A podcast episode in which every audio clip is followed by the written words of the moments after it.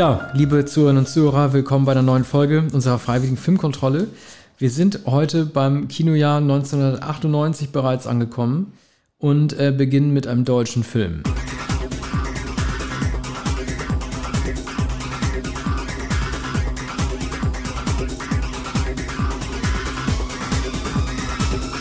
Ja, das war die etwas hibbelige Musik aus äh, Lola Rent von äh, Tom Tickwer. Ja, was war das für ein Jahr 1998, wo diese Musik hinpasst? Äh, ich habe mal ein bisschen recherchiert. Also ähm, der weltberühmte Berghain Club hat 1998 aufgemacht.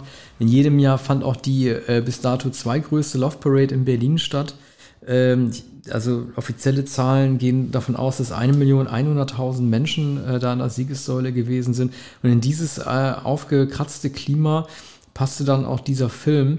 Das war für mich auch der erste, der ähm, die Verbindung von bestimmten Schauplätzen vor die Logik gestellt hat, weil Lola rennt ja äh, dreimal 20 Minuten oder viermal 20 Minuten und schafft es äh, innerhalb dieser Zeit äh, anscheinend ganz Berlin zu durchqueren. Also mal ist sie da am Bücherplatz, dann ist sie, äh, nee, am Bebelplatz und dann ist sie äh, auch sofort ähm, wenige Sekunden später auch schon an der Oberbaumbrücke. Das war für mich neu. Das hat mich schon interessiert, wie Tom Tick war halt ähm, einfach Wert darauf gelegt hat, die besten Seiten Berlins zu zeigen, anstatt das, was äh, per hoher Laufgeschwindigkeit tatsächlich irgendwie möglich ist. Ne?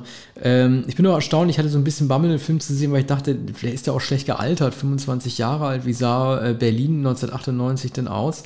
Aber ich finde, der Film hat sich recht gut gehalten. Das Geheimnis liegt natürlich mehr in seiner ähm, Optik als in der Logik.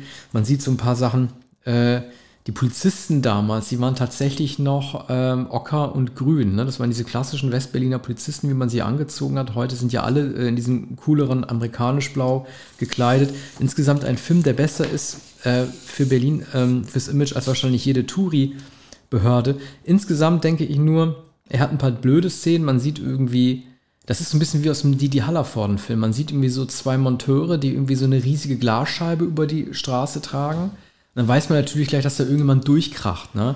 Ich hätte mir gerne von diesen What-If-Situationen enden gerne ein verbindliches Ende gewünscht. Also jeder kann sich ja sein Filmende aussuchen. Mal stirbt Money, mal Lola und so. Das fand ich fast ein bisschen, aus heutiger Sicht denke ich, hätte gerne ein verbindliches Ende gehabt, wie er wirklich ausgeht. Ich will noch einmal kurz, bevor du zu sprechen kommst, auf die Darstellerriege nochmal zu sprechen kommen, die doch relativ prominent ist. Ich habe nochmal über Herbert Knaub nach, nachgedacht, was für ein toller Sprecher der ist der kann, also er spielt ja den ähm, Vater Lolas oder den, wie sich herausstellen wird, nicht Vater Lolas. Der kann gleichzeitig schnaufen und sprechen wie kein anderer. Das finde ich ganz besonders. Und ich lese dir ein paar Namen vor von Leuten, äh, an die man heute vielleicht gar nicht mehr so häufig denkt, die da eine Rolle gespielt haben. Nina Petri, Armin Rode, Joachim Krohl, Susanne von Borjody, Lars Rudolph, was macht er heute? Äh, Sebastian Schipper, Heino Ferch, Monika Bleibtreu und als Erzähler Hans Petsch. Der hat damals noch gelebt. Also an Hans Petsch habe ich äh, zuletzt nicht gedacht, an alle anderen ähm, de äh, denke ich. Monika Bleibtreu lebt nicht mehr. Ähm, aber das sind natürlich Schauspieler, die mittlerweile in der zweiten Reihe sind, aber hier haben sie eigentlich auch nur Nebenrollen. Ne? Bei Herbert Knaup ist es so, der hatte damals eine große Karriere, mittlerweile macht er einen Dampfnudelblues, glaube ich, die, oder die, die Schwabenkrimis. Ähm, und ich meine, er sei der Nachfolger des sogenannten Dicken, der jetzt nicht mehr der Dicke ähm, ist, oder die Serie heißt nicht mehr der Dicke, sondern der Anwalt. Und das macht Herbert Knaub heute.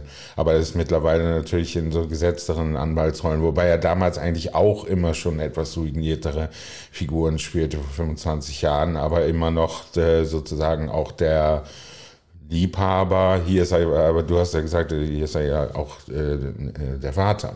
Schon. Ich weiß nicht, wie alt er damals war, 40 vielleicht. Ich frage mich bei der Entwicklung von Tom Tick, weil danach kamen die großen Angebote. Danach hat er erstmal die Krieger und die Kaiserin gemacht mit Benno Fürmann und äh, wieder Franka Potente, mit der, glaube ich, auch zusammen gewesen ist. Ne? Ähm, ja. Genau, und danach kamen dann die ersten Hollywood-Angebote. Ich persönlich finde, dass er die Klasse dieses Films nicht mehr erreicht hat. Aber das kommt wahrscheinlich mit einher, wenn man immer größere Angebote bekommt und immer größere Möglichkeiten erhält. Ne? Das, das Parfüm war ja auch so eine Eichinger Euro-Pudding-Produktion. Finde ich schon ein bisschen schade eigentlich, ne? dass er so ein bisschen da weggekommen ist. Naja, er hat ja jahrelang ähm, Babylon Berlin entwickelt und hat sich aufs, auf Serienmachen verlegt, auch aufs Schreiben. Und ähm, er hat, er hat, er hat Genrefilme gedreht eine Weile, er hat äh, Kate Blanchett gedreht, er hat äh, Er hat äh, sehr anspruchsvolle Literaturverfilmung gemacht, das, das äh, Parfüm. Was kann man mehr von einem deutschen Regisseur erwarten? Natürlich, er galt als das größte Talent.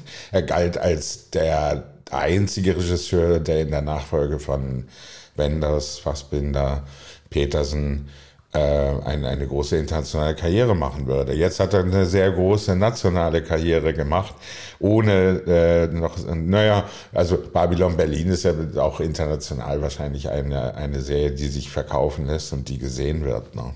Dann machen wir mal weiter mit einem Film, äh, den Arne vorstellt, von äh, Andrew Davis. Ja, das ist ähm, Perfect Murder, perfekter Mord, äh, Remake äh, eines Alfred Hitchcocks Films. Äh, bemerkenswerterweise der zweite, den wir in diesem Jahr vorstellen, zu Psycho kommen wir ja noch. Und er ist auch mit Viggo Mortensen. Äh, Viggo hat also wirklich anscheinend den Hitchcock-Spin gehabt, ähm, in zwei Hitchcock-Remakes mitzumachen. Schöner Satz, Michael Douglas, äh, Douglas sagt zu Gwyneth Paltrow, du verlässt mich nur als Tote. Und sie tut mir auch total leid, weil am Ende ihr Schicksal, was heißt ihr Schicksal, also sie kommt ja lebend raus, aber wie sie da verarscht wurde, das ist so bitter, dass dieser Polizeichef am Ende ja auch zu, zu ihr einfach nur sagen kann, Gott sei mit ihnen. Ja, der, der Hitchcock-Film ist Dial M for Murder. Äh, Grace Kelly 1953, würde ich sagen. 53. Also ein ganz berühmter Film, Kammerspiel ähm, in englischer Manier, spielt auch in England. Äh, hier bei, bei Perfect Murder haben wir natürlich haben wir Michael Douglas, haben wir Gwyneth Paltrow, haben wir Viggo Mortensen, haben wir USA, haben wir ein, ja, ähm, in dem Hitchcock-Film ist, ist der Mann äh, Ray Milland und ähm, der ist um einiges älter als Grace Kelly. Dieses Gefälle haben wir nicht bei Michael Douglas und Paltrow. Douglas ist auch älter, aber der ist längst nicht äh, so ein, sagen wir, steifer äh, Charakter, wie, wie ihn Ray Milland äh, zeigt. Äh, es ist ein, ein erotisches Drama, es ist ein Eifersuchtsdrama und es ist äh, ein Morddrama. Ich habe den Film in allerbester Erinnerung als äh, außerordentlich spannend. Anders als der, ähm, wie immer bei Hitchcock, ganz präzise inszenierte äh, Spannungsfilm mit, Grace Kelly, der auf Schlüsselreize setzt, der äh, farblich ähm, genau abgestimmt ist auf, auf wenige Szenen, nur wenig spielt außerhalb der Innenräume. Die Innenräume sind hier äh, in Andrew Davis Film auch von entscheidender Bedeutung. Also eine riesige Küche mit, mit Mittelinsel und, und die, die Bestecke und, und Messer in, in, in dieser Küche. Und, und das Apartment ist wunderbar inszeniert.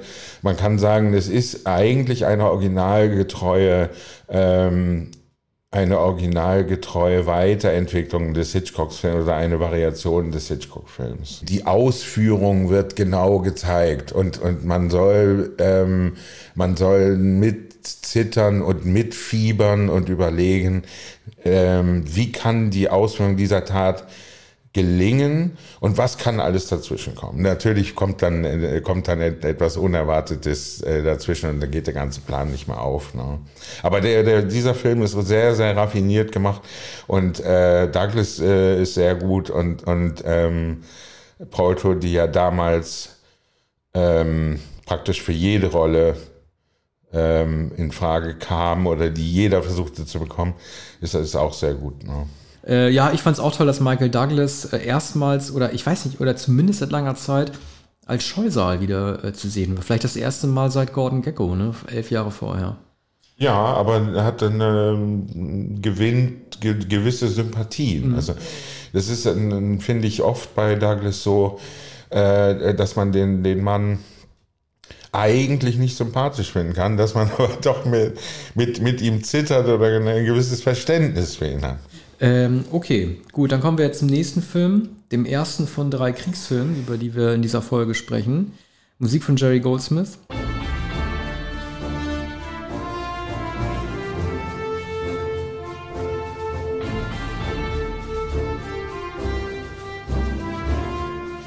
Small Soldiers von Joe Dante. Ich wollte den eigentlich nur deshalb besprechen, weil ich gerne nochmal über einen Joe Dante-Film sprechen wollte, der damals schon abgetaucht war nicht wirklich weg von der Bildfläche gewesen ist, aber nicht mehr wirklich eine Rolle gespielt hat.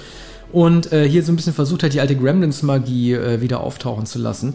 Es geht um Actionfiguren, einmal so G.I. Joe gestalten und äh, die sogenannten Gorgonites Monster, die beide mit so einer Art Super-Chip ausgestattet wurden, die das Militär erfunden hat und die äh, zum Leben ähm, erwacht werden und nicht nur äh, sich gegenseitig bekämpfen, sondern auch versuchen, die Menschen zu bekämpfen. Und das ist die Pointe. Es sind nicht die hässlichen Monster, die die Menschen angreifen, sondern die GI Joes, also die amerikanischen Soldaten. Das ist, wenn man sozusagen mit gutem Willen an diesen Film herangeht, der leider nicht so gelungen ist, ein Film, der das Militär parodiert oder den, ähm, den, äh, den Gehorsam, den das Militär hat, untereinander Dienstgrad äh, ähm, äh, parodiert und den Soldaten zu so einem stumpfen Befehlsempfänger macht, der seine Waffen ausprobieren will. Das ist so ein bisschen äh, Gremlins im noch kleiner Format.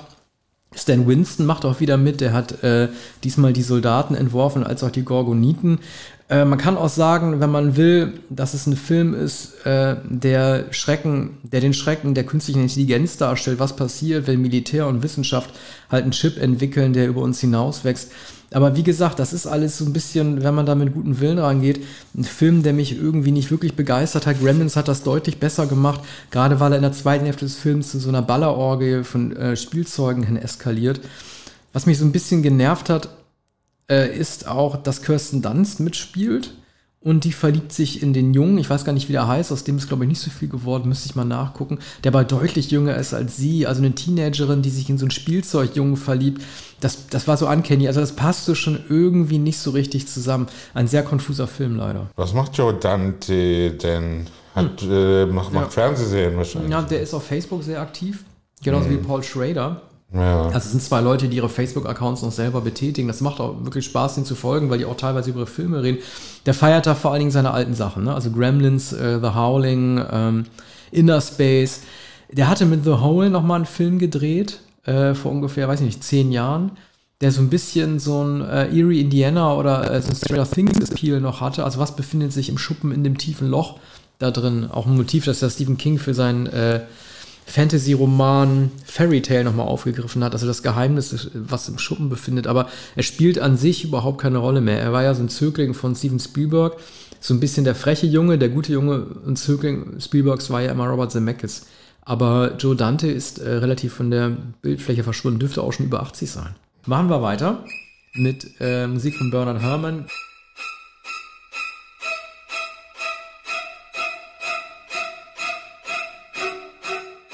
Das zweite Hitchcock-Remake, diesmal äh, Psycho. Meine Gastfan Sand hat die, hat die Regie geführt, hat anscheinend ein bisschen Höhenluft äh, geschnuppert nach dem Erfolg von Good Will Hunting. Was will er uns hiermit beweisen? Zeitlosigkeit. Äh, ich finde auch die äh, neuen Szenen, die drin sind, völlig irre. Also er zeigt ja ähm, Vince Vaughn nicht nur als Voyeur durch das Guckloch, sondern auch wie er sich dabei einen runterholt. Es gibt ja noch die Szene, in der William H. Macy von der Treppe runterfällt, nachdem er den Bruststich äh, ja. bekommt. Und dann wird eingeblendet, habe ich nochmal, was habe hab ich mir das notiert? Man sieht also, glaube ich, ein Schaf, warte mal kurz, habe ich mir notiert. Eine Frau in Unterwäsche in der Kurzeinblendung, während er die Treppe runterfällt und ein Schaf. Was soll das? Ja. Was soll der Scheiß? Ja, das ist eine Spielerei, Gas van Sens. Ich habe den Film damals ähm, zweimal hintereinander gesehen. Und ähm, dies habe ich nicht in Erinnerung. Also während des Sturzes sind, ja. sind die zu sehen. Mhm. Sekundenbruchteil. Ich weiß nicht, ja. was das soll. Also wollte er eine ja, eigene künstlerische Das ist ein Schnickschnack. Ein Schnickschnack. Ja, also das ist doch irgendwie albern. Und ich verstehe auch nicht, was er in Vince Vaughn also äh, gesehen hat. Ich finde, dass Vince Vaughn die Rolle nicht schlecht spielt. Er hat ihn sicherlich wegen seiner Körpergröße genommen. Heute könnte man Vaughn natürlich nicht mehr besetzen, auch des Alters wegen, auch der Statur nicht. Aber damals war der eigentlich auch nicht richtig besetzt. War eigentlich nicht richtig besetzt. Ich nehme an, dass Van Zandt absichtlich äh, gegen den Strich besetzt hat und eben nicht einen so fragilen ähm, äh, Schauspieler äh, genommen hat wie äh, Anthony Perkins, wobei es den ja wahrscheinlich auch gar nicht gab. Also das wäre ganz schwer gewesen, jemanden äh, wie Anthony Perkins zu besetzen denn äh, der, der Vergleich hätte den Film natürlich sofort zerstört. Ne? Keine, keine, kaum eine Rolle ist, ist so sehr mit einem Schauspieler verbunden wie diese mit Perkins. Ja, ähm, ich finde nur, der Film, ich weiß nicht, ob ähm, Van versucht hat, ihn aussehen zu lassen wie ein alter Film oder ob er aussehen sollte wie 1998, aber er sah halt nicht aus wie ein Film von 1998. Also ich finde auch einige Inhalte lassen sich so auch nicht mehr übertragen. Also niemand würde 1998 ähm, äh, noch mit so einem spärlichen Batzen Bargeld im Auto flüchten. Das sind so Motive, die sind irgendwie so blöd. Und ich finde auch Musik aus den 60er Jahren zu nehmen, das gibt dem automatischen Vintage-Charakter. Wer hätte einfach auch einen neu, neuen Komponisten nehmen sollen für ein neues Theme oder so. Ne? Ja. Ähm, also ähm, es ist ja auch Norman Bates, wenn ich es richtig verstanden habe, wollte seine Mutter ja nie in die äh, Nervenklinik bringen. Auch deshalb nicht, weil eine therapeutische Form in den 60er Jahren nicht angebracht gewesen ist und weil er diese libidinöse Beziehung gespürt hat und sie lieber als Tote bei sich haben wollte, ja, anstatt sie therapieren zu lassen. Naja, für ihn lebte die Mutter ja. Ne? Er konnte ja. sie, konnte sie nirgendwo, also er hat sich ja geweigert, äh, irgendwo hin, hätte sich geweigert, irgendwo hingebracht zu werden, denn sie wollte ja weiterhin belfern und, und äh, aus dem Keller heraus ihn kujonieren. Und deshalb gab es für ihn überhaupt keine Möglichkeit, ne, den Stuhl, den, den Sessel da rauszutragen, ne, mit Muttern. Ja. Denn die, sie ist ja höchst lebendig in, in, in seiner Vorstellung. Aber dennoch hat er in seinem Kinderzimmer ein Playboy-Heft liegen. Hat er, hat er das 1960 auch schon eigentlich? Oder was, was nein, das glaube ich äh, nicht. Nein, nein, das glaube ich nicht. Die, die gesamte Thematik ist ja auch deshalb so gut, weil sie, die war selbst noch bei Brian De Palmas Dress to Kill gut von 1980, weil sie äh, kom komplett neu war, was ein Mensch tut, der sich verkleidet und schizophren wird. Ich finde, das Beste ist noch, in dem Film der überraschende Auftritt am Ende Robert Forsters, der diesmal den Arzt äh, spielt, der erklärt, was in Vince Vaughn eigentlich vorgeht. Das war ja bei Psycho, als er bei Dress to Kill ja anscheinend notwendig, dem Zuschauer dieses damals relativ neuartige Phänomen der Persönlichkeitsabspaltung überhaupt zu erklären. Ja, das, das ist allerdings auch der schwächste Teil des Films. Also ganz, ganz, ja, ganz am Ende wird der Film dann leider schwach, auch bei, bei Hitchcock. Ne? Äh, ist einfach ähm, ziemlich unplausibel und, und die, diese oktroyierte wissenschaftliche Erklärung nimmt, nimmt äh, wie soll man sagen, nimmt irgendwie den Horror, ne? auch wenn man ihn in der, in der Gummizelle sieht, sowohl per Perkins als auch Rowan am Ende. Ich finde, das Beste an dem Film ist tatsächlich äh, die Tatsache, dass ähm, Norman Bates das Zimmer vergibt und äh, dass die, die, die Zimmer Nummer 1 hat. Das, das, das hat mich damals als Kind irgendwie schon, schon total fertig gemacht, was er auch gezeigt hat, da kommt einfach keiner hin. Natürlich konnte, äh, äh, konnte sie nicht wissen, weil es ja den Film Psycho noch nicht gab, dass es doch sehr verdächtig ist, dass sie das Zimmer Nummer 1 bekommt. Und man fragt sich auch, warum sie nicht äh, das, diesen äh, Norman Bates nicht sehr verdächtig findet. Ne? Also, also sie ist ohne Arg und, und ähm, sie hat einfach keine Vorstellung, was passieren wird. Welchen Sinn haben eigentlich die ausgestopften Tiere gehabt? Ja. Ja, das ist ein, ein Spleen sozusagen. Und die, die toten Augen, die da starren, deuten natürlich auch auf das, auf das, äh, auf das Loch in der Wand, durch das er schaut. Ne? Und, und man, das ist natürlich das Morbide, ne? Das müsste, hätte sie natürlich, also das äh, erschreckt sie auch etwas, als sie in dieses Büro da kommt und die, und die ausgestopften Tiere sieht dann an der Wand da, da kommt, denkt sie doch etwas nach, ob der Mann nicht vielleicht etwas verschroben ist, der dieses Motel da leitet. Andererseits ist er ja auch sehr planvoll, weil er jedes Mal das Auto versenkt, ne? Ja. Er bringt ja dann in dem, in dem Hitchcock-Film wird, wird die, diese äh, Figur des, des Nachforschenden oder Detektivs von Martin Balsam gespielt. Äh, den bringt er ja dann auch noch um. Also, dass er damit durchkommt, ist nicht sehr wahrscheinlich, denn der Mann wird ja auch gesucht. Frau wird im Übrigen natürlich auch gesucht, wenngleich sie, äh, glaube ich, in Houston, Houston, Texas los.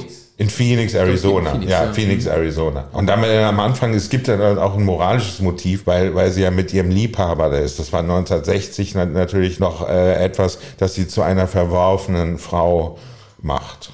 Machen wir weiter mit dem zweiten Kriegsfilm äh, des Tages, nämlich The Thin Red Line, Musik von Hans Zimmer.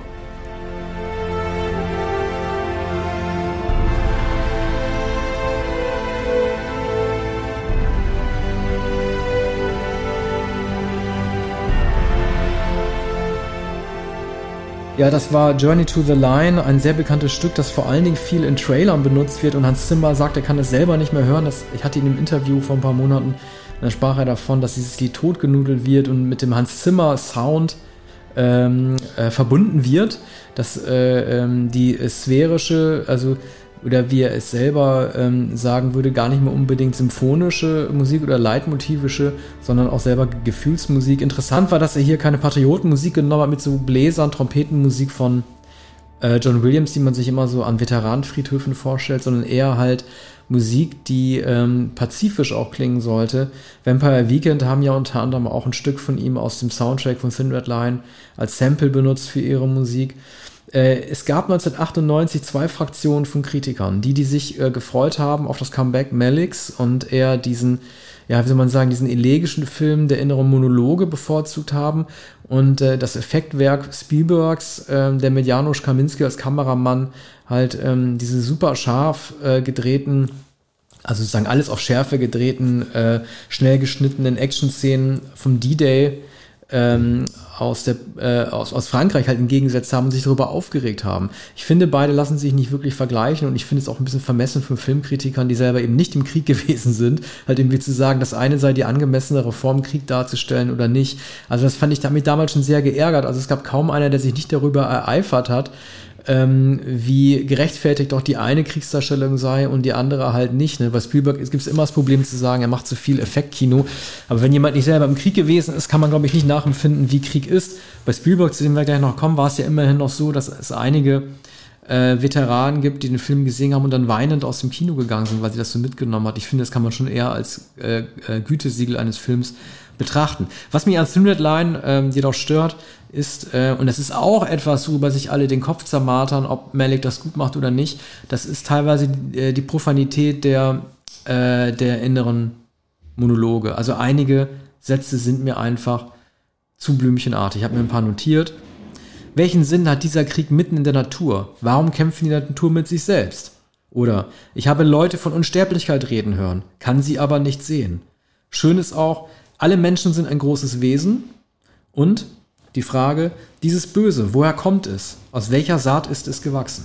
Ja, das ist ein, ein Film, der eigentlich äh, von, von, also ein mystischer Film insofern, als er von, von der Natur handelt, von, von, der, von der Naturgewalt und vom Einbruch des Krieges in die Natur im Pazifik, auf der Pazifikinsel. Man, man, man sieht am, am Anfang, wie, wie das große Schlachtschiff da ankommt und wie dann die Landungsboote an, ähm, aufsetzen. Ähm, und es gibt eine, eine Szene, äh, an die man sich immer erinnern wird, wenn man den Film gesehen hat. Da geht nämlich ein kleiner Trupp amerikanischer Soldaten an einem kleinen Trupp japanischer Soldaten vorbei in sehr hohem Gras. Und, ähm, und es passiert nichts. Die gehen wie zwei Mannschaften beim Handball aneinander vorbei. Die drehen sich nicht um, die greifen nicht zum Gewehr, sondern sie gehen in dieser Natur, wo sie überraschend auf einen feindlichen Trupp treffen, aneinander vorbei. Und, und dann gibt es den Angriff auf eine Höhe. Das ist ein, ein, äh, auch für mich unvergesslich. Ähm, da lauern sie ähm, in, in, in, einem, in ihrem Bombenkrater oder in einer ausgehobenen Grube ähm, und äh, sind in einem riesigen Kornfeld. Und, und oben ist die japanische Festung und man weiß, sie können sie eigentlich nicht einnehmen. Es ist unmöglich, diese Festung zu stürmen. Und sie warten und warten und man, und man das Korn wogt und und dann springen sie schließlich raus und dann beginnt der Angriff und es ist klar, dass sie äh, dass sie es eigentlich nicht gewinnen können. Aber die werfen dann, äh, also die sind ja zu weit entfernt, um überhaupt ähm, ähm, Handgranaten werfen zu können und so weiter. Wobei sie am Ende dann die Festung erstürmen, aber unter schrecklichen Verlusten. Und dann die, äh, diese Stimme, der innere Monolog von Nick Nolte. Ähm, da, da bricht der Film. Man, man sieht die Gräuel des Krieges und, ähm, und Malik geht dann sehr nah ran mit der Kamera und, und lässt sich auf etwas ein, was er nicht so gut kann, nämlich so die, äh, unmittelbar die Kämpfe zu zeigen. Und Nick Nolte marschiert da durch, da wird es ein eher konventioneller Kriegsfilm. Aber man muss auch sagen, dass es Kubrick eben auch nicht gelungen ist in Full Metal Jacket. Spielberg ging es um, um eine sehr große Dimension, nämlich äh, den D-Day, also den, äh, die Landung der Amerikaner und ähm, äh, die Intervention im Zweiten Weltkrieg, hier geht es ja metaphorisch auch nur darum, einen Hügel zu erklimmen, auch tatsächlich, im, im, äh, der auch gar keine große, der schon strategische Bedeutung hat, aber nicht kriegsentscheidend sein wird im, im Kampf gegen, gegen die Japaner. Er setzt sich eigentlich ein kleineres Ziel. Mir tut es halt nur für Malik äh, so leid, es war ja sein erster Film nach, seit 20 Jahren. Alle standen ja irgendwie Schlange, um dort mitzumachen bei dem Film. Und äh, es galt auch als gelungenes Comeback. Ähm, alle wollten mit ihm drehen, aber er wurde natürlich trotzdem überschattet von Private äh, Ryan. Ne? Und ähm, es ist doch eine ziemliche Starparade dort aufgetreten und ich weiß nicht, ob das dem Film immer so gut bekommen hat. Es gibt ja die Szene, in der äh, Woody Harrelson aus Versehen seine Handgranate zieht, bevor er sie werfen kann und sich selber äh, opfert, indem man sich auf seine eigene Handgranate wirft und sein Unterkörper dann weggesprengt wird. Ne? Und wenn man sich vorher überlegt, dass er vorher Larry Flint gespielt hat, ein Jahr vorher, und jetzt sich den Unterkörper weggesprengt hat und dann noch sagt, jetzt kann ich nie mehr vögeln, dann hat er schon so eine ungewollte Komik. Äh, Jim Caviezel spielt die Hauptrolle als so ein Private, der auch sehr philosophisch unterwegs ist, äh, der dann auch wie ein Erlöser dann auch stirbt, wie eine Jesusfigur, umzingelt von Japanern und weiß, dass, es, dass er entweder in Kriegsgefangenschaft gehen könnte oder für seine Leute stirbt. Ich frage mich, ob Mel Gibson, als er Caviezel für The Passion of the Christ besetzt hat, an diese Szene gedacht hat, als sie ihn gesehen hat, wie er sich am Ende aufopfert mit diesem schicksalsergebenden Blick. Nick Nolte hast du erwähnt, äh, der mir noch mit am besten gefallen hat in dem Film. Da war die Motivation noch größer zu spüren. Er sagt ja auch, das ist nach 15 Jahren mein erster Krieg. Der ist halt so wie so viele Generäle oder Feldherren, die wollen halt, äh, in einem späteren Alter auch tatsächlich auch einen Krieg haben, weil sie denken, dann könnte ihr Leben einen Sinn gegeben hat, äh, haben. Ich finde insgesamt nur, dass viele Schauspieler so ein bisschen, ähm, wenn man die sieht, denkt man zu sehr an die Schauspieler und dass sie es geschafft haben, in einem Malik-Film mitzuspielen und man denkt weniger an die Rolle. Also am Ende sieht man George Clooney, der ähm, äh, so eine neue, der, der, der so eine Rede hält vor den Rekruten und sie nochmal einschwört auf den nächsten Krieg. Der sieht halt aus wie jemand, der noch nie im Krieg war. Ähnlich wie John Travolta, dann sieht man am Anfang als Vorgesetzten Nick Noltis, äh, der ihm so eine Rede hält und Nick Nolte fängt da schon an zu monologisieren und sagt, was soll das hier überhaupt mit diesem Typen? Äh, es gibt ja auch einige, ähm, obwohl er mit dem Comeback ähm, obwohl man sich gefreut hat auf das Comeback, war er keine Hollywood-Größe und er hat sich doch einige Freiheiten genommen. Ich habe mal nachgeguckt, ähm, es gibt einige Leute, die er komplett rausgeschnitten hat. Also er hat äh, Darstellungen unter anderem rausgeschnitten von Bill Pullman, der ist nicht eine Minute zu sehen, Lukas Haas und auch Mickey Rourke. Das ist besonders bitter für Mickey Rourke, weil er ja äh, immer sehr, sehr großer Malik-Fan gewesen ist. Das ist schon sehr, sehr selbstbewusst, zurückzukehren und Leute komplett rauszuschneiden. Ja, Malik konnte sich alles erlauben. Also er konnte es damals, er konnte es später, er hat auch nie Rücksichten genommen. Das ist natürlich ein Regisseur, mit, mit dem, in, in dessen Film jeder sein wollte Ne?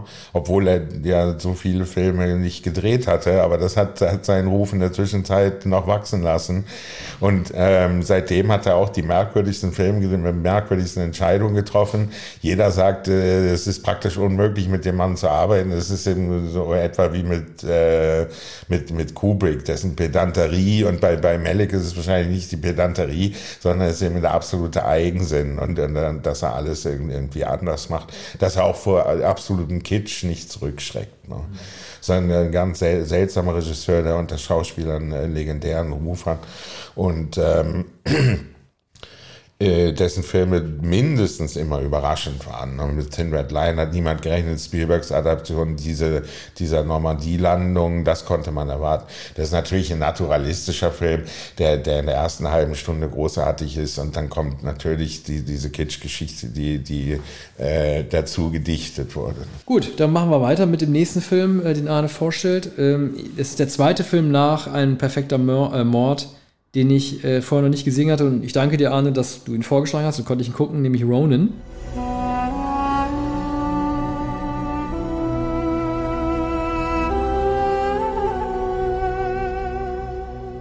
Ein Star-Ensemble, ähm, Skarsgård, Stella Skarsgård sieht ja tatsächlich aus, äh, wie man sich einen Klischee-Deutschen vorstellt. Also äh, mit Brille und schlechtem Seitenscheitel und schlecht gekleidet. Äh, ich frage mich nur, gibt es eigentlich tatsächlich ein historisches Vorbild dafür, dass sowohl Leute der IRA als auch Amis als auch Briten und Franzosen so als Rogue-Team zusammengearbeitet haben? Gibt es sowas oder ist es einfach totale Fiktion? Ja, das ist eine wunderbare Fiktion. Und, und das ließ sich nur mit dem äh, auch legendären Regisseur John Frankenheimer machen, der von äh, Burt Lancaster entdeckt wurde.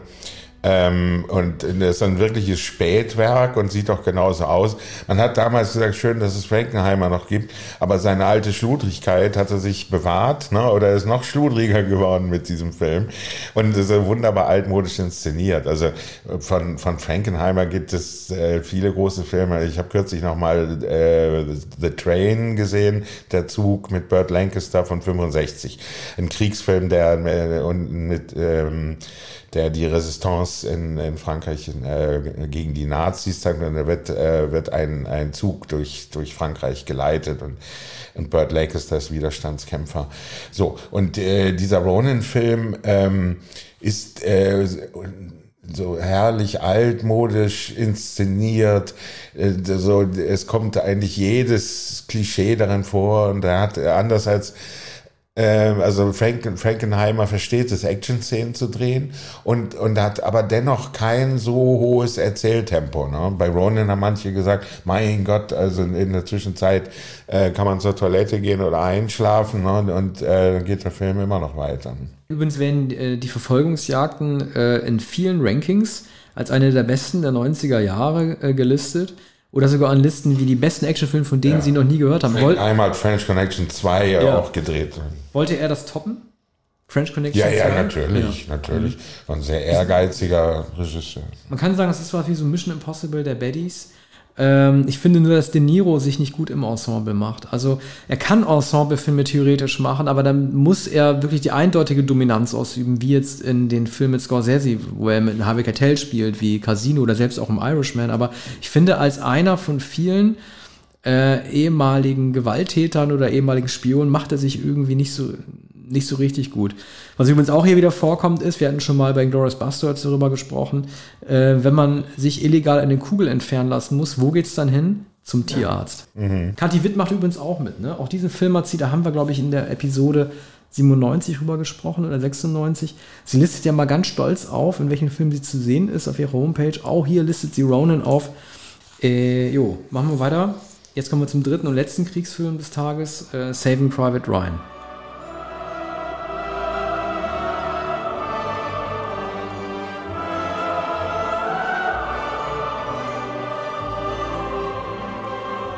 Ja, was soll man über diesen Film noch sagen, über den man schon so viel ähm, gesprochen hat? Ähm, als äh, Matt Damon am Ende sagt zu Tom Hanks, ich bleibe hier und äh, ihr könnt hier bleiben oder einfach wieder gehen, aber ich kehre nicht zu meiner Mutter zurück, denn das ist jetzt meine neue Familie, nachdem meine drei Brüder gefallen sind.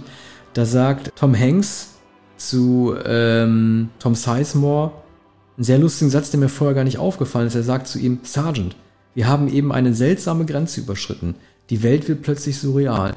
Und das finde ich doch irgendwie ganz interessant. Ich habe da darüber nie nachgedacht, dass halt die Entscheidung äh, einer für alle, alle für einen. Ich weiß gar nicht, ob es so ähnliche Missionen gegeben hat im Zweiten Weltkrieg, dass sieben Leute sich aufmachen, um einen zu befreien, dass die dann doch irgendwie daran enden, dass dann alle zusammenbleiben und man dann die Mission not notwendigerweise umändert. Das war mir vorher überhaupt nicht klar. Das ist aber Quatsch.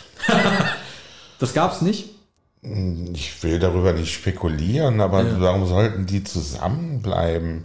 In welcher Weise denn? Im nächsten Krieg oder was? Ja, ich weiß es nicht. Also äh, theoretisch hätte, hätte, hätten Hengsten seine, seine Leute abziehen können, ne?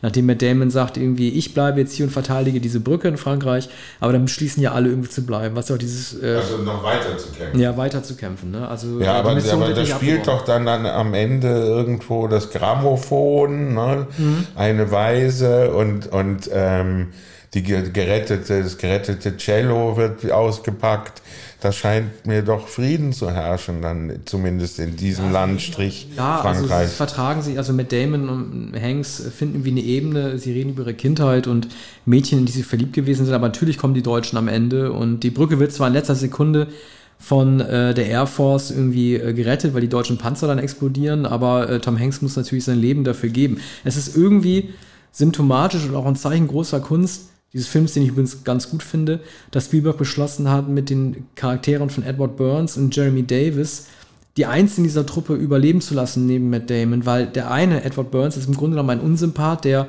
am Anfang sehr egoistisch ist und der andere, Jeremy Davis, äh, der Upham spielt, diesen Übersetzer und Reporter, eigentlich ein Taugenichts ist. Also man lässt im Grunde genommen genau die beiden übrig, die anfangs oder auch bis zum Ende nicht unbedingt die größten Helden gewesen sind. Die größten Helden, die, die sich aufopfern, auch im wahrsten Sinne des Wortes, das sind dann die anderen. Ne? Das ist Tom Hanks, der dann irgendwie stirbt. Also einerseits ist natürlich die Ironie des, des Krieges, die Ironie des Schicksals, sagt man ja.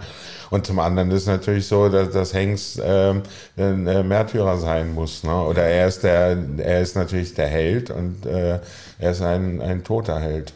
Matt Damon, also der alte Matt Damon oder der wie Matt Damon geschminkte alte Mann am Ende des Grabes, äh, am Ende des Films heult ja am Grab ähm, von ähm, Captain Miller, also Tom Hanks. Und man kann den Film deshalb auch so sehen, ob das, äh, ob das Leben nicht ein, eine Bürde bleibt, wenn man gerettet wird von jemandem, weil er noch am Grab ja noch weint und er seine Familie fragt, habe ich eigentlich ein gutes Leben geführt oder nicht. Ne? Also sozusagen, man lebt auch ein bisschen mit der Schuld und der Verpflichtung, ähm, denjenigen zu ehren, der einem das Leben gerettet hat und dafür ein schönes Leben zu führen.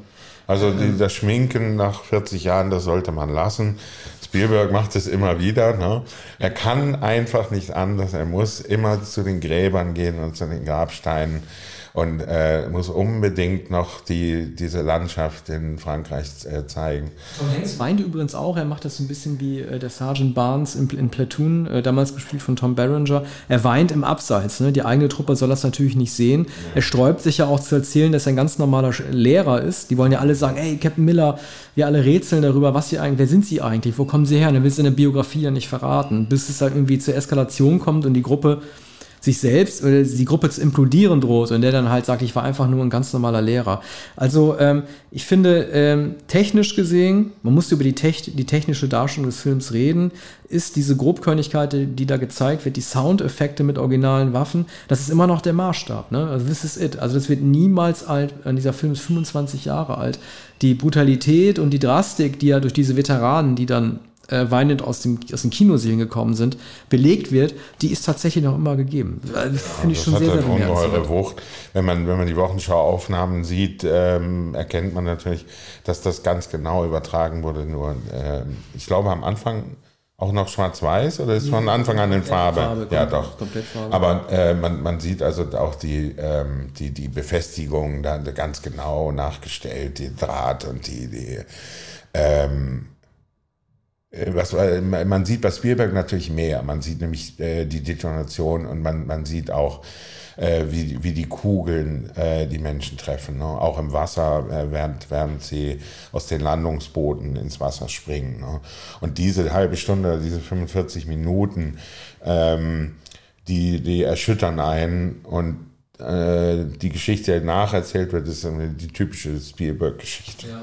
Das ist aber, wo du mit dem Wasser sprichst, das ist wirklich auch sehr, sehr gut dramaturgisch gemacht. Ne? Also als irgendwie die Landungsbrücken aufgehen, fallen die ersten erstmal ins Wasser und dann wird zunächst ein wenig Tempo rausgenommen, weil die Leute unter Wasser sind. Sie werden unter Wasser natürlich auch von Kugeln getroffen, aber insgesamt ist dieser Film dann auch nicht schnell. Das ist so, als würde man den Motor nochmal kurz zum Stottern bringen und dann nochmal irgendwie den dritten Gang einlegen, weil dann, ne, als sie aus dem Wasser auftauchen und dann erst den Strand lang gehen, ja. im Grunde erst die ganze äh, Rasanz eigentlich beginnt. Die härteste Szene dennoch des Films ist für mich immer noch äh, der einzige ähm, Man-to-Man-Combat, den man da sieht, nämlich äh, diese Erdolchung äh, eines der, ähm, äh, der Amerikaner durch einen Deutschen. Und das ist eine sehr intime Darstellung, fast kann man sagen, so eine intime Erdolchung, weil die als es klar wird, dass das Messer in sein Herz eindringen wird, versucht der Deutsche ihn noch zu beruhigen, ne, wie ein Kind und sagt, es ist gleich vorbei. Du hast keine Chance, gib bitte jetzt einfach auf, ne, du wirst verlieren.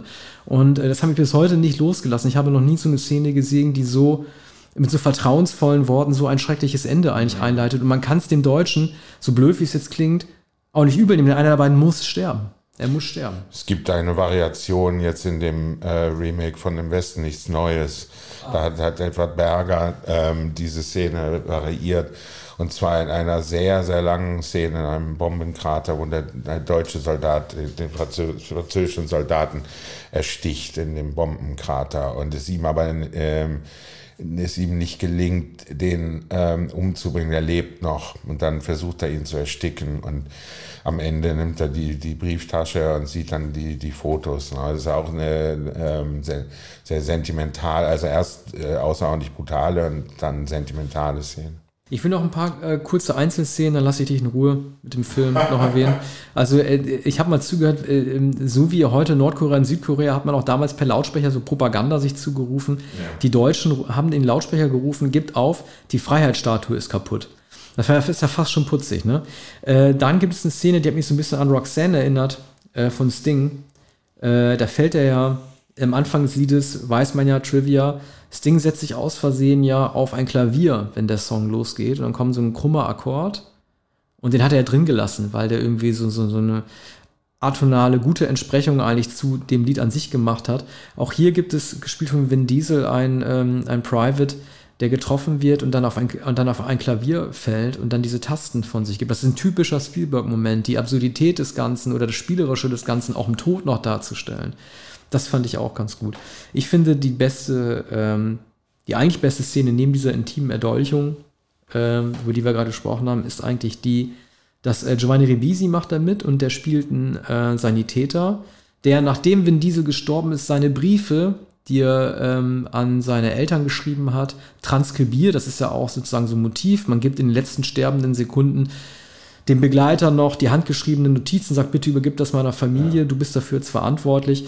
Zum Glück gibt es nicht diesen Dialog, in dem er sagt, sag ihr, dass ich sie liebe, und dann sagt der Soldat, nein, das kannst du ja selbst sagen, das ist auch so ein typisches Klischee. Aber hier transkribiert Giovanni Ribisi ja diesen Brief, als in der Kirche so eine Station macht von Vin Diesel an seine Mutter, als es ihn dann selber äh, trifft, später, Giovanni Ribisi, er, er, er, er verblutet, weil er getroffen wird sind die letzten Worte, die er sagt, halt auch Mama. Ne? Also dieses Leiden, das Leute haben und äh, diese Verantwortung, die Briefe der Gefallenen zu übertragen und damit in die Familie des, Gefallen mit einzu, äh, des Gefallenen mit einzutauchen, das überträgt sich dann auch auf den eigenen Tod im letzten Moment. Er ruft im letzten Moment dann auch nach seiner Mutter. Ja, Mama ist ja fast noch besser als äh, sag ihr, dass ich sie liebe. Das ist ja James Cagney. Hört man sieht man immer wieder in, in sieht immer wieder in Kriegsfilmen ne? und dann immer wieder die Antwort, des Nicht-Verletzten, das kannst du dir schön selber sagen. Los, auf jetzt, ne? Sowas. Nächste Musik ist von Philip Glass, Themawechsel, Truman Show.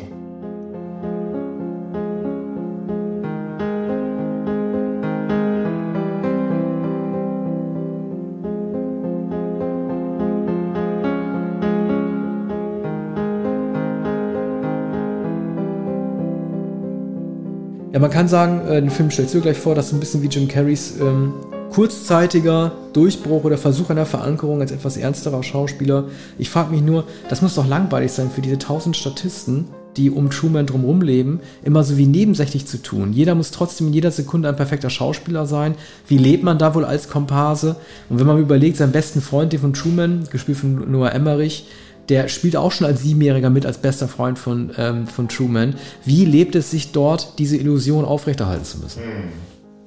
Naja, sie leben, leben sozusagen selbstverständlich. Aber du, du fragst jetzt nach den Komparsen und ja. nach den Statisten, die da immer rumlaufen.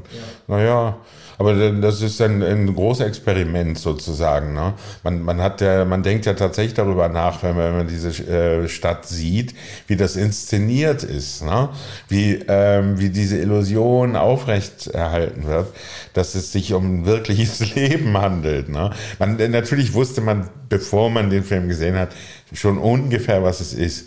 Aber das ist so faszinierend wie, wie eine Spielzeugstadt oder etwas, das, das aus... Ähm, äh, aus künstlichen Materialien gebaut ist, ne? in einem riesigen Maßstab. Und hier sind es wirkliche Menschen, wirkliche Häuser, wirkliche Wohnungseinrichtungen und es wird ein, ein, ein wirkliches Leben gespielt. Und ähm, das tatsächlich dem wirklichen Leben ähnelt. Und, und, der Film war eher ungeheuer populär. Also jeder wollte ihn sehen, obwohl es vorher, glaube ich, Pleasantville gab, ne, mit ähnlichem äh, Motiv. Also das ist natürlich auch ein bisschen, der Film spielt auch so ein bisschen so eine konservative Prepper-Fantasie wieder. Ich frage mich auch, würde der nicht auch gut funktionieren, wenn keiner da äh, gefangen wäre? Du lebst da sehr abgeschirmt. Es ist ja auch so, dass, äh, guck mal, jeder von uns hat auch einmal diesen egomanischen Traum gehabt, wir sind alle der Hauptdarsteller unseres eigenen Lebens. Das wird dadurch auch ein bisschen gespiegelt. Ne? Wir fragen uns doch auch, jeder hat sich frühestens als Kind auch mal gefragt, was ist eigentlich, wenn alles so eine Simulation ist und alles nur für mich existiert, wenn es euch gar nicht gibt, wenn ich der Einzige bin, der wirklich liebt, äh, lebt. Ich meine, das Gute ist ja sowieso auch, dass dieser Film zum Beispiel die amorale Gesellschaft, die draußen ist, zum Beispiel überhaupt nicht wirklich anprangern. Man sieht zwar die stumpfen Leute, die sagen, Hö, Programmwechsel oder jetzt macht Truman ja etwas, womit ich nicht gerechnet habe. Also die Leute, die draußen sind, aber es ist doch, wird doch relativ wenig Kritik am äh, abgestumpften Zuschauer, der dieses Seifenoperartige äh, liebt, an sich gebracht. Ne? Das findet so gar nicht statt. Und ich frage mich eher, wie blöd muss das Leben denn draußen zu sein, äh, draußen sein oder wie langweilig, um Einschaltquote 24-7 mit dieser Routine zu machen. Truman macht doch jeden Tag dasselbe. Der sagt, und wenn ich sie nicht sehe, bis später. Ja. Er geht immer in sein Auto, dann wird er immer an die Wand gedrückt, damit man das Werbebild ja. von hinten sieht. Es ist ja im Grunde genommen ein komplett unaufgeregtes Leben. Also wie muss unser Leben eigentlich sein, ja. dass man 24 Stunden am Tag dieses viel langweiligere Leben guckt, wo es nur darum geht, jemanden kontrollieren zu können, ohne dass er es weiß. Eine Sehnsucht sein nach, äh, nach dieser Harmonie. Und das ist ja eine sehr ähm, eine ermunternde Figur in, in, seinem, in seiner Zuversicht, in seiner Naivität, ist, ist er ja der, der reine Narre. Ne? Und ähm, das ist offenbar trostreich äh, für die Zuschauer. Und, und, und das geht eigentlich auch nur mit einer Gestalt wie, wie Jim Carrey. Das ist ja auch eine, eine Meisterleistung, wie er das spielt. Nicht so schön finde ich am Ende die gottgleiche Gestalt von Ed Harris. Ne? Ja. ja. also das hätte, hätte, es, äh, hätte es nicht gebraucht. Möglicherweise die ganze Auflösung nicht, dass es sich so ja. Äh, dann in dem, am Ende ist doch dieses Bötchen da in dem, mhm. in dem, in dem Wasserbassin. Und ähm, das, hätte, das hätte es nicht gebraucht. Ich finde, die Illusion hätte vollkommen erhalten bleiben können. Übrigens ein Film äh, von Peter Weir und der ist insofern interessant, ähm, als er äh, wiederum eine äh, isolierte Gesellschaft zeigt oder eine, eine ähm, eine bestimmte Gruppierung, wie man das schon im einzigen Zeugen mit Harrison Ford, mit den Amish People gezeigt hat, ne? dass er so ein, ähm, äh, ein Mikrokosmos, einen vollkommen äh, hermetischen Raum zeigt. Es sagt ja auch, Christoph sagt, ich gab ihm die Chance, ein ganz normales Leben zu leben. Mich hat das irgendwie nicht losgelassen. Also ich finde es tatsächlich nicht unreizvoll, dieser Art Leben äh, zu führen und sei es nur unter diesem Brennglas. Ne? Man kann das ja auch so sehen. Dieser Film zeigt, dass äh, Fehler das perfekte Leben zerstören. Er versucht ja auszubrechen und leider sieht er ja auch irgendwie, wie, er wird ja erstmals darauf aufmerksam, das, was nicht stimmt, als äh, so ein Scheinwerfer runterkracht. Ja. Ne, der merkt ja, was ist denn hier passiert? Ne? Und eigentlich war sein Leben doch ganz schön. Das ist ein bisschen wie blaue und rote Pille. Also ähm, ich, ich kann, also ich bin, ich bin nicht so ganz kritisch mit dem, mit dem Christoph. Ich, ich finde dieses Leben nicht ganz so schlimm. Ne? Oder dann gibt es irgendwie diesen Typen, der sich mit dem Fallschirm abseilt und sagt, hey Truman, das ist alles nur eine Show. Ich muss da so ein bisschen an, ich weiß nicht, war das Westerwelle, der äh, bei Big Brother auch mal mit dem äh, Fallschirm da gelandet ist in der deutschen Sendung, weiß ich nicht mehr. Naja, natürlich äh, werden auch blöde Sachen gemacht mit äh, Truman. Ne? Also ihm wird ja sozusagen dieses Trauma induziert, dass sein Vater im Wasser umgekommen sei und ertrunken sei, damit er äh, als Kind schon äh, diesen Schaden zurückbehält, selber niemals auf die Idee zu kommen, zu schwimmen, ins Wasser zu gehen und diese künstliche Welt zu verlassen. Ja. Es wird also mit ganz perfiden Mitteln daran gearbeitet, ihm ein Trauma zu induzieren, damit er ja bloß äh, äh an, an, an Land verweilt. Das ist natürlich schon gemein, das stimmt. Ja, das sind perfide Absichten, aber das ist eben leicht durchschaubar. Also das ist dann die Gesellschaftskritik, die der Film über, überhaupt nicht bräuchte. Ne? Und deshalb denke ich, bräuchte es auch diesen Schöpfer nicht oder den zynischen Produzenten oder den äh, gottgleichen, sich anmaßenden äh, Schöpfer, ne? die Schöpfergestalt. Äh, machen wir weiter mit äh, dem letzten Film von mir heute. Äh, Steven Soderbergh, Out of Sight.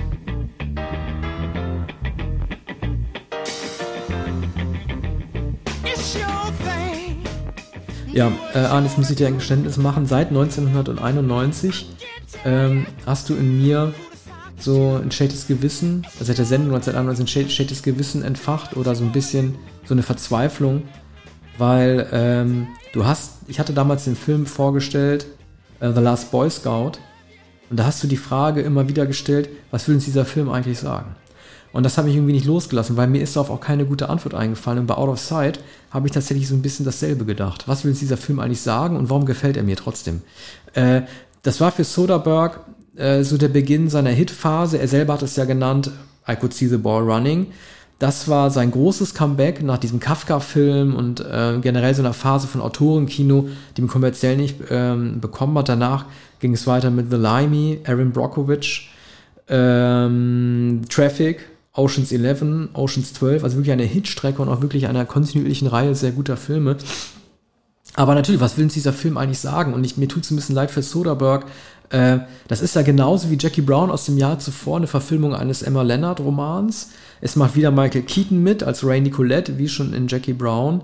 Und ähm, produziert wurde dieser Film von Barry Sonnenfeld und Danny DeVito, die danach Get Shorty machen würden. Also ich verstehe nicht so ganz, warum Soderbergh so oft Tarantino da gemacht hat, auch in dem Tempo und dem Witz. Ähm, er kann das. Äh, es ist ein eigenständiger Film, aber es ist kein Steven Soderbergh-Film. Auch ein romantischer Film ne, mit, mit Clooney und Lopez. Und, und ähm, in, insofern, insofern auch ein, ein Rückgriff auf, auf die Gesellschaftskomödie in den 30er und 40er Jahre und als solcher ja sehr gelungen. Also es ist auch, auch eine romantische Komödie ähm, neben dem Bankraub, Gefängnis, Film.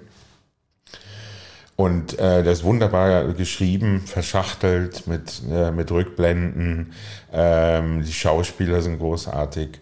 Und ähm, bei, bei, wenn, man, wenn man nach dem Sinn fragt oder der Aussage dieses Films, kommt man natürlich nicht weiter. Aber wenn man den Film einfach betrachtet, ist das ein, ein sehr, sehr schöner Film. Und ich bin durch diesen Film eigentlich erst richtig aufmerksam geworden auf Clooney, im Übrigen auch auf Lopez, die ich natürlich als Sängerin kannte, aber die hier sehr, sehr gut ist und, und äh, besser als sie äh, später jemals wieder war. Die, dieser Film fun funktioniert ja im Kleinen, ne? in der, der, romantischen Verbindung zwischen Clooney und, und Lopez.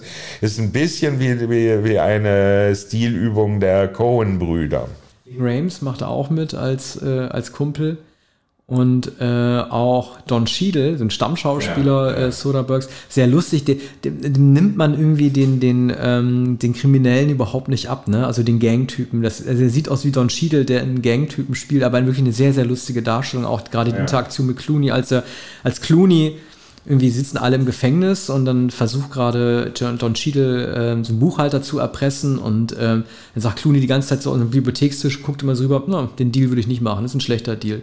Und es regt halt Don Cheadle so auf, dass er sagt, du pass mal auf, wir gehen jetzt mal raus eine rauchen. Und dann sagt Clooney, na, bin nicht Raucher. Also es ist einfach total lustig auch erzählt, wie die sich bekriegen und die Knappheit der Sprüche wirklich sehr gut geschrieben. Auch das ist wieder, muss ich gestehen, kein Film, von dem ich die Literaturvorlage gelesen habe, so wenig wie ich Rum Punch gelesen hatte für Jackie Brown. Aber ich glaube, dass doch sehr viele gute Dialoge damit rübergerettet wurden. Ja, Leonard, Leonard war ein sehr guter Autor. Ne? Deshalb hat man praktisch jedes Buch äh, verfilmt in irgendeiner Form. Ne? Kommen wir jetzt zum Ende. Arne stellt noch einen Film vor. Äh, Musik ist Moonchild von King Crimson.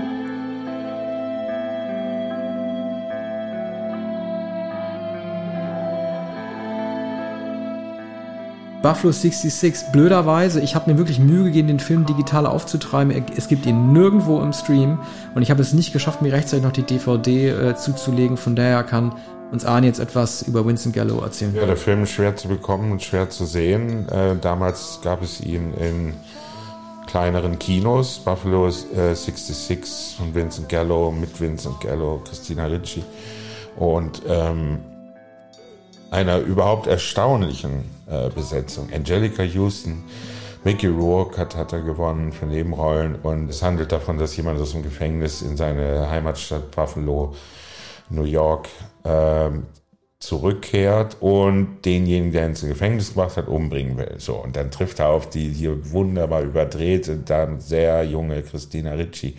Und, äh, und dann wird in Rückblenden erzählt, was diesen ähm, äh, Ganoven, schrägen Burschen, Vincent Gallo, äh, was ihm passiert ist in Buffalo. Ne? Und, und der ist dann also eine ähm, denkbar exzentrisch, skurrile, auch gar nicht sympathische Figur. Und, äh, und das ist das Erstaunliche an dem Film.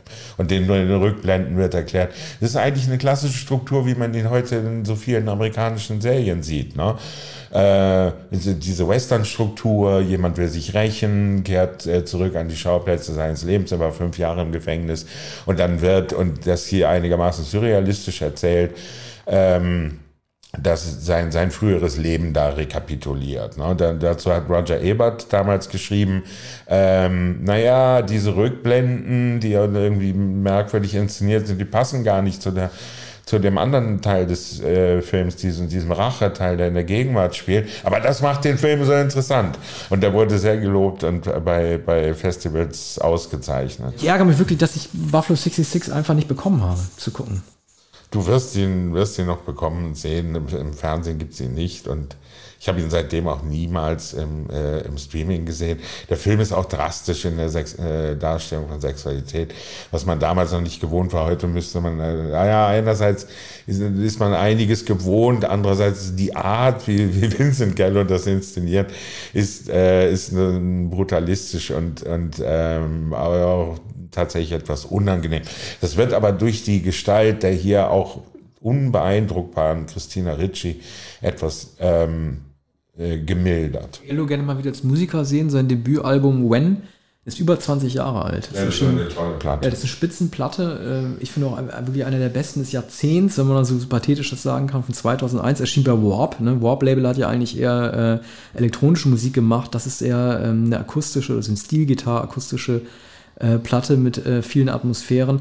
Sein, sein einziges richtiges Studioalbum neben so Soundtrack-Compilations. Ja, hoffentlich kehrt Winston Gallo nochmal zurück. Man dachte, das wird eine ganz große Regiekarriere.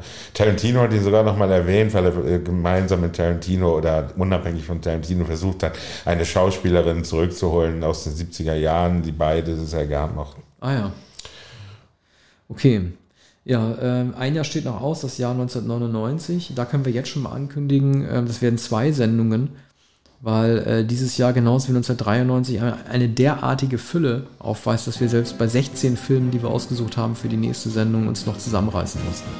Bis bald. Dankeschön.